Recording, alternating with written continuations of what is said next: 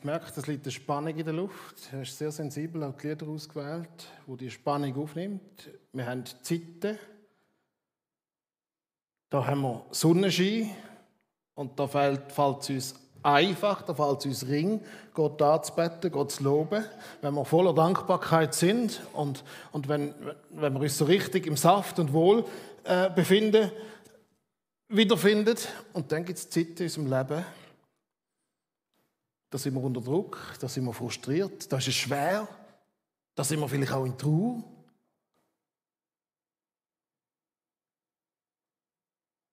Und dann spüren wir Spannung. Wo bist du, Gott? Wir schauen heute das Buch Habakkuk an. Habakkuk, einer der kleinen Propheten. Äh, von diesen kleinen Propheten gibt es zwölf. Ein paar haben wir angeschaut. Äh, kleine Propheten werden es genannt bei den Theologen, weil's, nicht weil's, weil Theologen die mobben oder so, sondern weil es kleine Bücher sind. Habakkuk hat drei Kapitel. Ist also schnell gelesen, aber es ist nicht ganz einfach.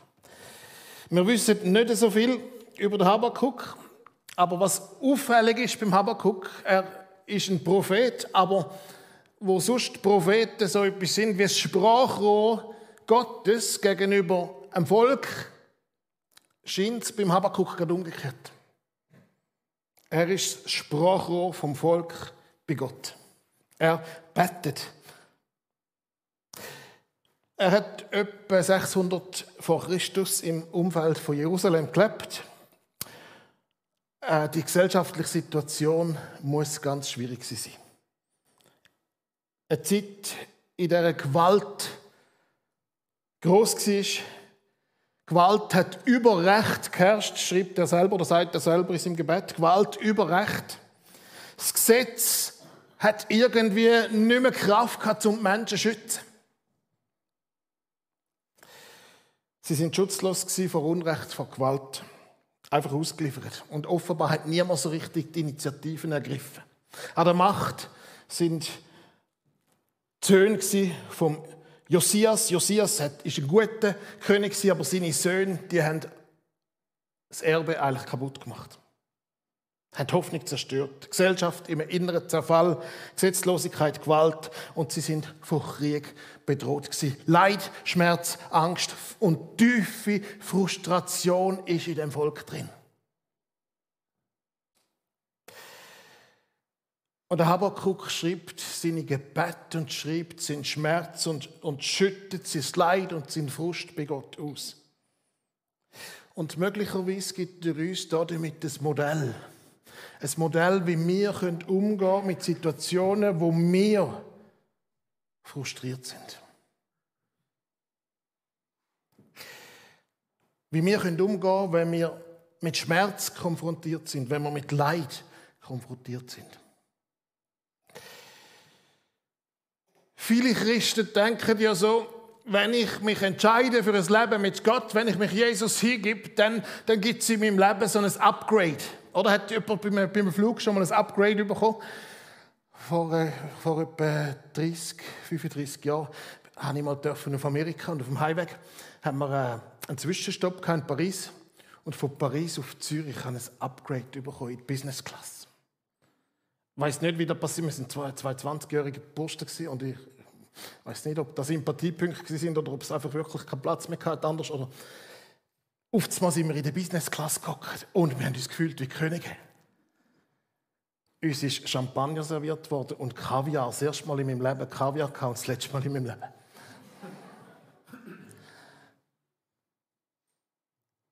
Viele Christen haben das Gefühl, wenn du mit Jesus unterwegs bist, dann kommst du so ein Upgrade über. Und dann ist die Enttäuschung auch vorprogrammiert.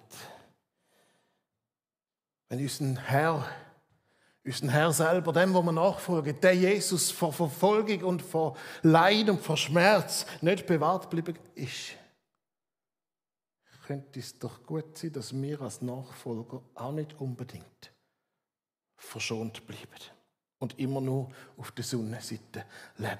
Es gibt Phasen in der Geschichte, wo ganze Gesellschaft, wo ganze Völker ihrer Hoffnung auf eine gute Zeit beraubt worden sind. Im Moment denken wir ganz fest an die Ukraine, äh, aber es hat in der Geschichte ja immer wieder gegeben, so, so äh, gesellschaftliche Krisen, Umbrüche, unruhige, unruhige äh, Zeiten mit ganz viel Ungewissheit und mit ganz viel Not. Der Londoner Pastor Martin Lloyd Jones, der äh, gute Bücher geschrieben hat, der hat einmal in einer Predigtserie zum Habakkuk gesagt, kurz nach dem Zweiten Weltkrieg, wenn ihr das Buch Habakkuk verstanden hättet, hätte euch der Krieg nicht überrascht. Ihr wärt vorbereitet gewesen, mit eurem Frust umzugehen.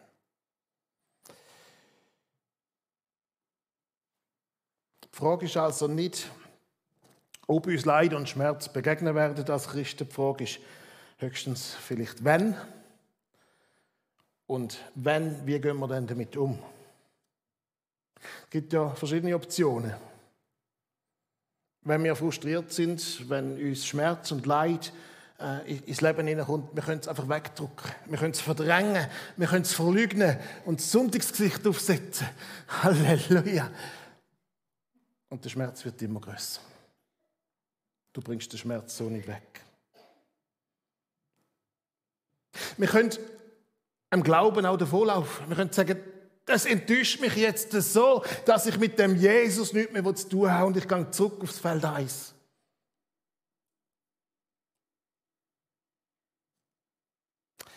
Oder es gibt eine dritte Option. Und das ist die Option, die uns der Habakkuk lehrt. Es ist dranbleiben, in Beziehung bleiben. Der Habakkuk ist mit in dieser schrecklichen Situation in Israel und sagt, warum lässt du mich Bosheit sehen und schaust du dem Jammer zu? Gott. Der Habakuk redet ungeschminkt mit Gott über seinen Schmerz, über sein Leid, über seinen Frust. Und ich glaube, das ist die erste Lektion für heute Morgen. Wenn du frustriert bist in deinem Leben, sag's Gott. Red mit ihm über deinen Frust. Sag's ihm ungeschminkt. Er kann mit dem umgehen. Glaub's mir, er kann mit dem umgehen. Red mit Gott über deinen Frust. Sag's ihm. Nein, das ist nicht Gotteslästerung. Wir dürfen mit Gott ehrlich reden. Wir dürfen mit ihm so umgehen. Gott möchte ja eine Beziehung mit uns. Er möchte mit uns eine echte Beziehung. Er möchte, dass wir echt sind da drin. Er möchte nicht eine Skibeziehung, wo wir einfach ein bisschen spielen. Wo wir das Happy Clappy Sonntagsgesicht aufsetzen. Nein, er möchte eine echte Beziehung. Und zu der echten Beziehung gehört dass wir ehrlich sind. Wie heißt unsere, unsere Chile Vision? Bewegte Kirche tiefer, echter, weiter. Nächstes Mal könnt ihr es dann. Gell? Bewegte Kirche tiefer, echter, weiter. Echt. Echte Beziehung. Sag Gott, was dich bewegt. Und wenn dich Frustration bewegt oder eben lähmt, dann sag ihm es doch auch. Ja, wir dürfen mit Gott so reden. Die Bibel kennt das Gebet der Klage. Und es gibt Momente, da kannst du nicht Halleluja singen. Aber du kannst vielleicht einen Klagepsalm zu deinem eigenen Gebet machen. Herr, wie lange noch?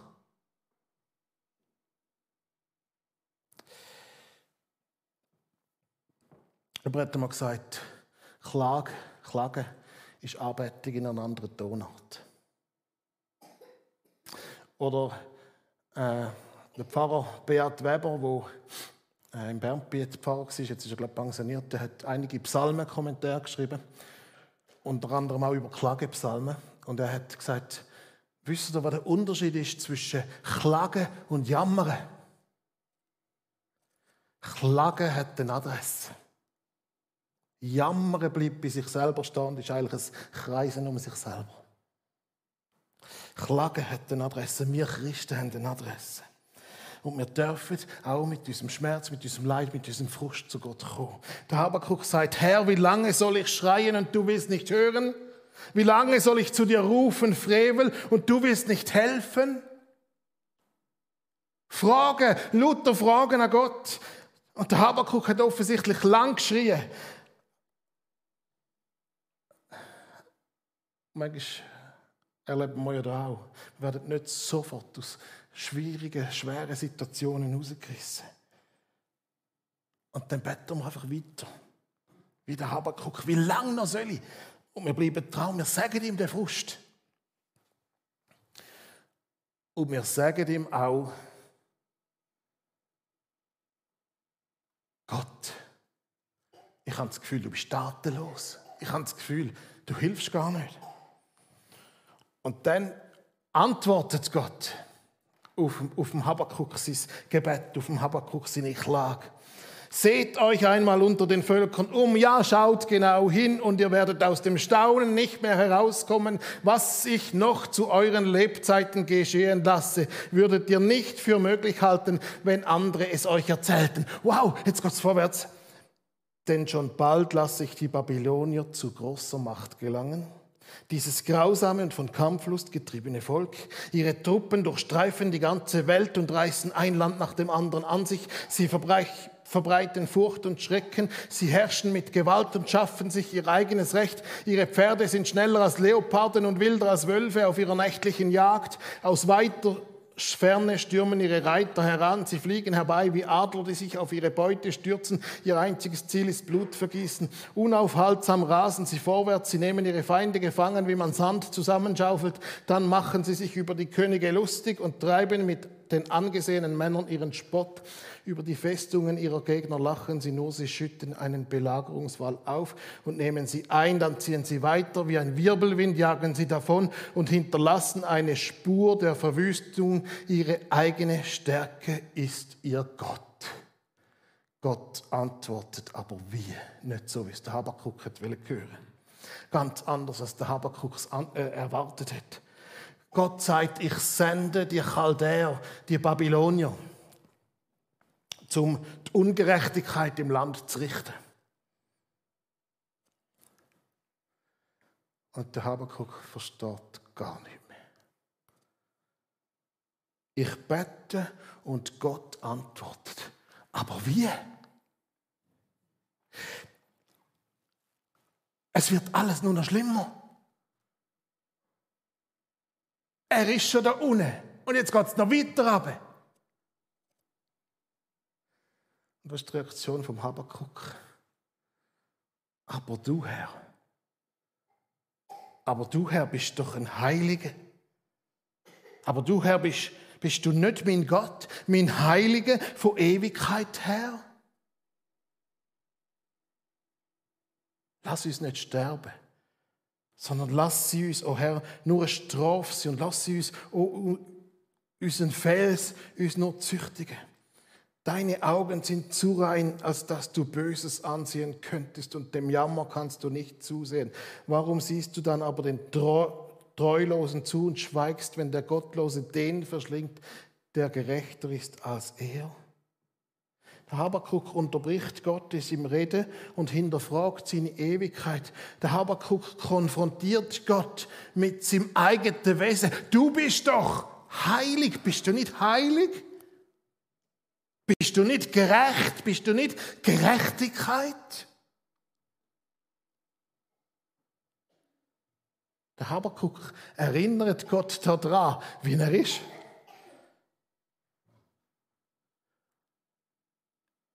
Du Gott bist doch so. Aber hallo, da habe ich ein paar Fragen.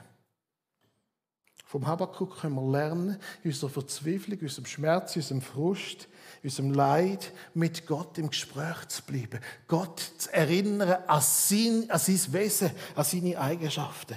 Du musst den Schmerz nicht kleinreden. Du musst Leid nicht verdrängen. Du musst nicht wegdrücken. Nein, es ist da, ich bin damit konfrontiert und ich besprich das alles mit Gott.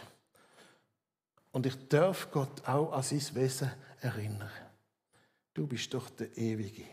Du bist doch der Heilige. Du bist doch der Gerechte. Warum erleide ich denn Ungerechtigkeit? Ich blieb in Beziehung und ich erinnere Gott an sein Wesen. Und dann äh, lesen wir im zweiten Kapitel vom Habakkuk, wie der wie der, wie der Habakkuk eine Beschwerde einreicht bei Gott. Er beschwert sich über die Chaldäer, über die Babylonier. Wie lange noch dürfen sie auf Beutezug gehen und ganze Völker erbarmungslos vernichten? Der Habakkuk akzeptiert Souveränität Gottes und leitet trotzdem Beschwerde ein. Der Habakkuk erwartet eine Antwort von Gott und wird in seinem Leid aktiv. Vielleicht ist es auch in deinem Leben mal dran, dass du bei Gott eine Beschwerde einreichst. Vielleicht machst du da im, im, im, im symbolischen Akt, indem du ein Beschwerdeformular ausfüllst und dann nachher im Lagerfeuer ver, verbrennst. Oder weißt du auch nicht. Vielleicht musst du mal Beschwerden einreichen. Vielleicht musst du mal bei Gott eine Beschwerde einreichen. Über wer auch immer. Du bist verletzt worden ist tief verletzt worden. Und da schüttest du mal bei Gott aus. Warum dürfte er mir so etwas antun? Gott kann damit umgehen.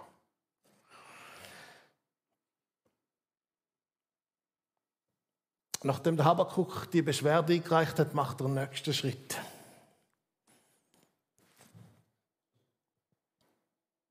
Weißt du, was für einen? Warte. Warte.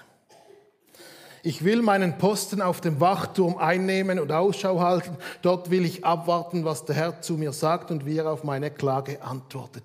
Der Habakuk nimmt sich vor, der Wachturm einzunehmen und zu warten. Es ist ein aktives Warten mit der Erwartung, dass Gott handelt, dass Gott redet zu seiner Zeit. Der Sturm ist immer noch da. Der Sturm ist immer noch da. Die Umstände sind immer noch gleich. Aber Habakuk hat seine Beschwerde eingereicht und kommt jetzt zur Ruhe.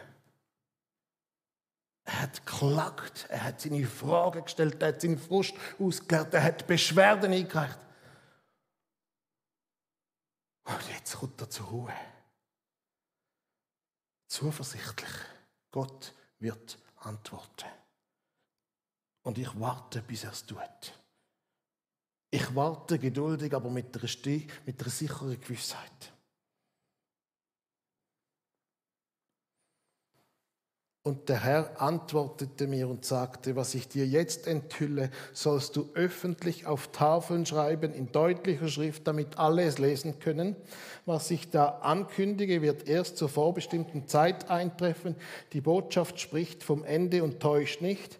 Wenn das Angekündigte sich verzögert, dann warte darauf, es wird bestimmt eintreffen und nicht ausbleiben.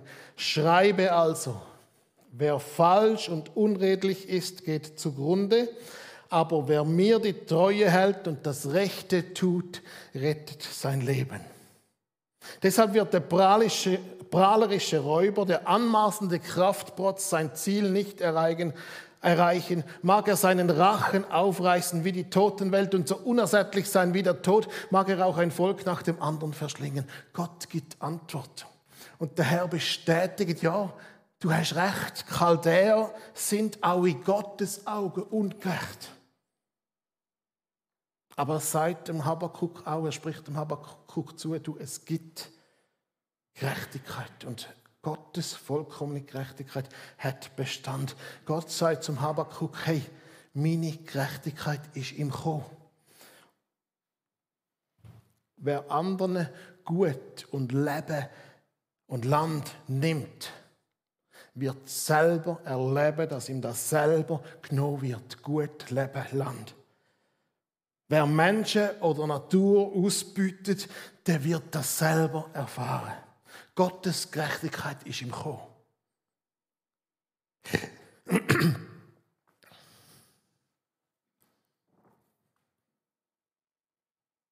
Ja, aber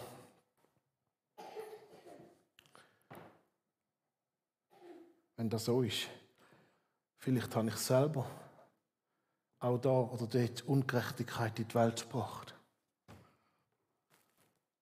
Und auf einmal ist die Frage im Raum, wie kann ich selber dann gerettet sie, gerettet werden. Habakkuk 2, Vers 4 ist wie so der Schlüsselvers in dem ganzen Buch.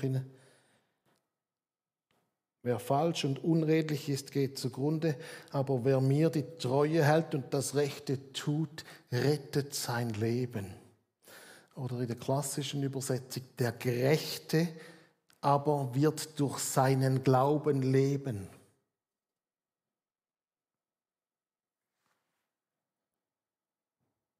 Gnade, Gnade regiert. Die ersten Kapitel vom Habakkuk sind ziemlich schwer, weil der Habakkuk seinen Frust ausschüttet, weil er wirklich frustriert ist. Im ersten Kapitel bringt er seinen ganzen Frust zu Gott. Er leitet ihm alles vor die Füße, er fragt, er, er bringt ihm die offene Frage. Und im zweiten Kapitel hat man das Gefühl, er kommt zur Ruhe. Und im dritten Kapitel wird es fröhlicher. Im dritten Kapitel kommt er in die Anbetung. Die Umstände sind immer noch die gleichen. Die Umstände sind gar nicht viel anders. Es heißt da, die, der Feigenbaum grünt nicht. Es ist kein Gewächs an den Weinstöcken. Der Ertrag des Ölbaums bleibt aus. Die Äcker bringen keine Nahrung. Schafe sind aus den Hürden gerissen und in den Ställen sind keine Rinder. Das ist Katastrophe, da ist Ernährungsnotstand. Aber sagt der Habakkuk, aber ich will mich freuen des Herrn und fröhlich sein meinem Gott in meinem Heil, denn der Herr ist meine Kraft. Er hat meine Füße wie Hirschfüße gemacht und führt mich in die Höhen. Wow, das ist arbeitig. Das ist arbeitig, wo Gott seid, wie Gott ist, wo Gott arbeitet wegen Gott, wo Gott nicht arbeitet wegen dem, was Gott tut. Verstehen Sie den Unterschied? Er bettet Gott auch wegen dem, dass er Gott ist und nicht wegen dem, was Gott macht. Und er braucht damit bewegte Bilder, bewegte Bilder aus dem Wort Gottes.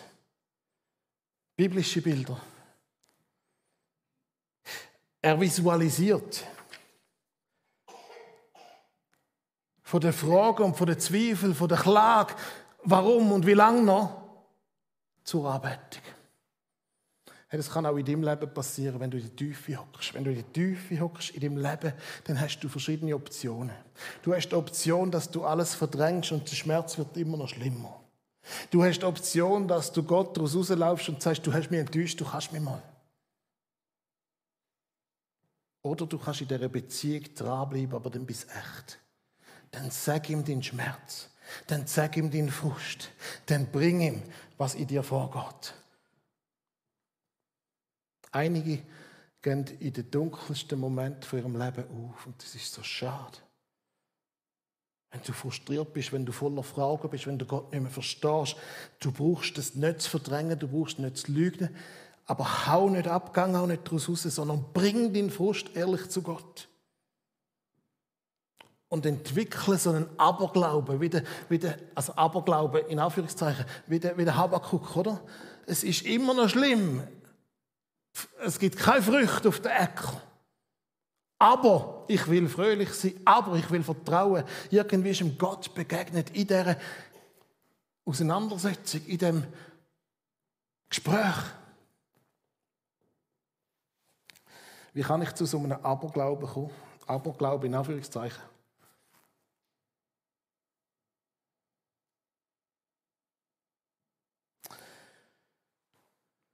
Indem, dass du probierst, göttliche Perspektiven einzunehmen, Sachen anschauen, wie es Gott sieht. Indem, dass du Zukunft visualisierst. Es ist der 4. Juli 1952, dichter Morgennebel über der kalifornischen Küste, 34 Kilometer westlich von der Küste auf der Insel Catalina, wartet eine 34-jährige Frau ins Wasser und macht sich auf, Richtung Kalifornien zu schwimmen. Sie ist fest entschlossen, die Strecke als erste Frau zu bewältigen. Sie heißt Florence Shadwick. Sie weiß genau, auf was sie sich da einlädt. Sie ist die erste Frau, die bereits in beiden Richtungen durch den Ärmelkanal geschwommen ist. Das Wasser ist eiskalt, der Nebel ganz dicht, dass sie Begleitboot kaum sieht. Millionen von Amerikanern schauen auf ihren Fernsehbildschirm zu. Mehrmals müssen Hai vertrieben werden mit Querschüssen. Und sie schwimmt. Sie schwimmt Stund um Stund, Schwimmzug um Schwimmzug. Nach 15 Stunden und 55 Minuten bittet sie, steif vor Kälte, aus dem Wasser geholt zu werden. Sie kann nicht mehr. Ihre Mutter und ihren Trainer, die im Begleitboot sind, wenn ihr noch zureden, hey, die Küste ist nicht mehr weit. Sie wollen, sie, sie wollen sie überreden, nicht aufzugeben. Hast du es fast geschafft? Aber wo Florence zur kalifornischen Küste überschaut, sieht sie nur eine Nebelwand. Sie bleibt dabei, sie will ins Boot hineingeholt werden. Stunden später wieder an Land. Sie ist inzwischen wieder aufgewärmt. Übereilt sie den Schock über ihren Misserfolg. Nur eine halbe Meile vor der kalifornischen Küste hat sie aufgegeben. Schlappe 800 Meter haben sie getrennt von ihrem Erfolg. Die Reporter haben sie gefragt, Miss Chadwick, was hat sie denn abgehalten, die letzte halbe Meile auch noch zu schwimmen? Und sie sagt, es war der Nebel. Es war der Nebel, ich habe es nicht gesehen. Wenn ich das Land hätte können sehen, hätte ich es geschafft. Wenn man da draußen am Schwimmen ist und das Ziel nicht sehen kann, es ist schwer. Es war der Nebel, wenn ich das Land hätte sehen können. Zwei Monate später hat sie es nochmal probiert. Flores, Florence Chadwick. Wieder dichter Nebel. Aber damals hat sie es geschafft. Nach 13 Stunden und 47 Minuten und 55 Sekunden hat sie das kalifornische Ufer erreicht. Sie hat den 27 Jahre alten Rekord toppt. Das war die erste Frau, die die Strecke bewältigt hat. Sie hat damals gesagt, ich habe das Ziel innerlich vor Augen gehabt. Ich habe es visualisiert, ich habe es gesehen durch den Nebel durch. Ich habe es visualisiert. Ich habe in, meine, in meinem inneren Auge immer das Festland gesehen. Da drin. Die Definition von Glauben nach dem Hebräerbrief, Hebräer 11, ist Glaube ist es Festhalten an dem, was ich noch nicht sehe. Glaube ist es Festhalten und eine Zuversicht von dem, was ich noch nicht sehe, was ich noch nicht sichtbar wahrnehme.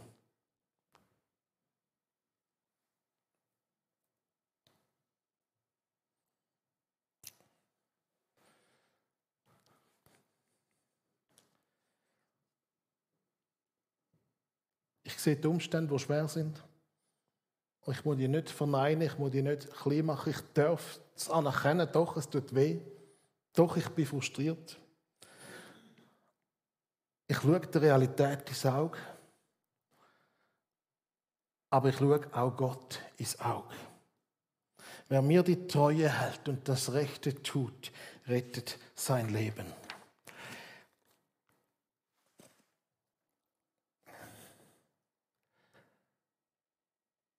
Jesus sagt im Johannes 14, euer Herz erschrecke nicht. Es gibt auf Erde ganz viele Situationen, wo wir Grund haben zum Erschrecken.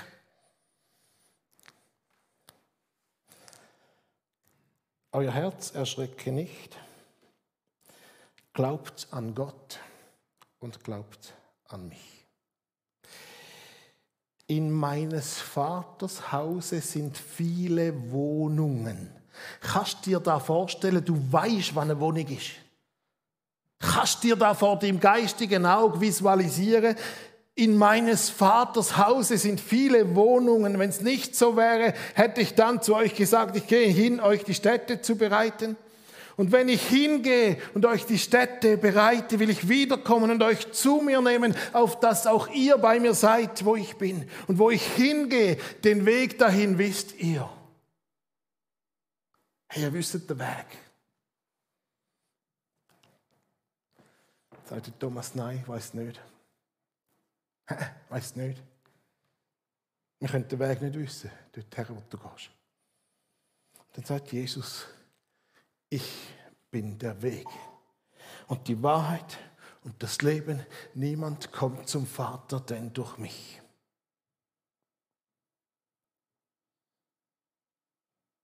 Der Gerechte wird durch sein Glaube leben. Der Vers aus dem Habakkuk wird im Römerbrief zitiert. Paulus zitiert im Römerbrief. Und der Vers hat die Reformation ausgelöst. Und Martin Luther versteht, Gnade regiert. Gnade regiert. Wenn unsere schwierigen Zeiten, dunklen Zeiten, nicht aus der Beziehung rausrennen wir dürfen unseren Frust, wir dürfen unseren, unsere Angst, wir dürfen unseren Schmerz bei Gott ausbreiten. Wir dürfen es ihm sagen. Wir dürfen Gott auch unsere Fragen stellen. Wir dürfen ihn erinnern an sein Wesen. Und am Habakkuk seine Erfahrung war, dass er dann ruhig geworden ist, dass er dann warten bis Gott kommt. Und sogar in die Anbetung hineinfindet. Sogar ins Lob hineinfindet. Auch in deinem Leben, wenn du im Schmerz bist, im Leid bist und du dran bleibst, in der Beziehung bleibst. In der Beziehung kann Gott dein Herz gestalten, damit dein Herz wieder zur Arbeitung findet, wenn es jetzt im Moment nicht kannst. Und visualisiere vor dem inneren Auge. Er ist dran und baut Wohnung für mich. Da gibt es eine Wohnung für mich, da gibt es einen Platz in der Gemeinschaft mit dem dreieinigen Gott. Amen.